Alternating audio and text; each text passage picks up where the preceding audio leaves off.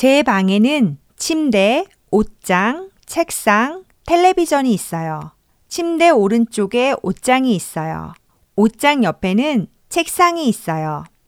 책상 위에는 컴퓨터가 있어요. 저는 프리랜서예요. 그래서 보통 집에서 일을 해요. 제 방에는 소파가 없어요. 그래서 침대에서 텔레비전을 봐요. 보통 뉴스를 봐요.